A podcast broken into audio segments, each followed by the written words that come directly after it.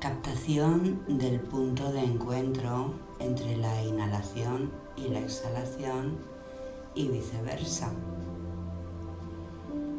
Respiramos con toda naturalidad, retirando la mente de todo para conectarla con la respiración. Libres de ideas y de tensiones, seguimos con mucha atención el curso de la inhalación y de la exhalación.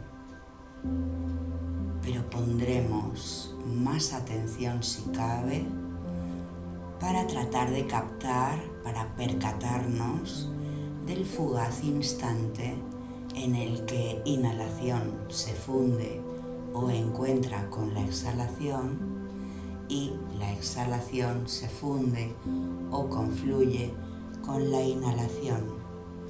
Es decir, hay que permanecer muy atento para percibir el curso de la inhalación y la exhalación y de manera muy especial la confluencia entre ambas.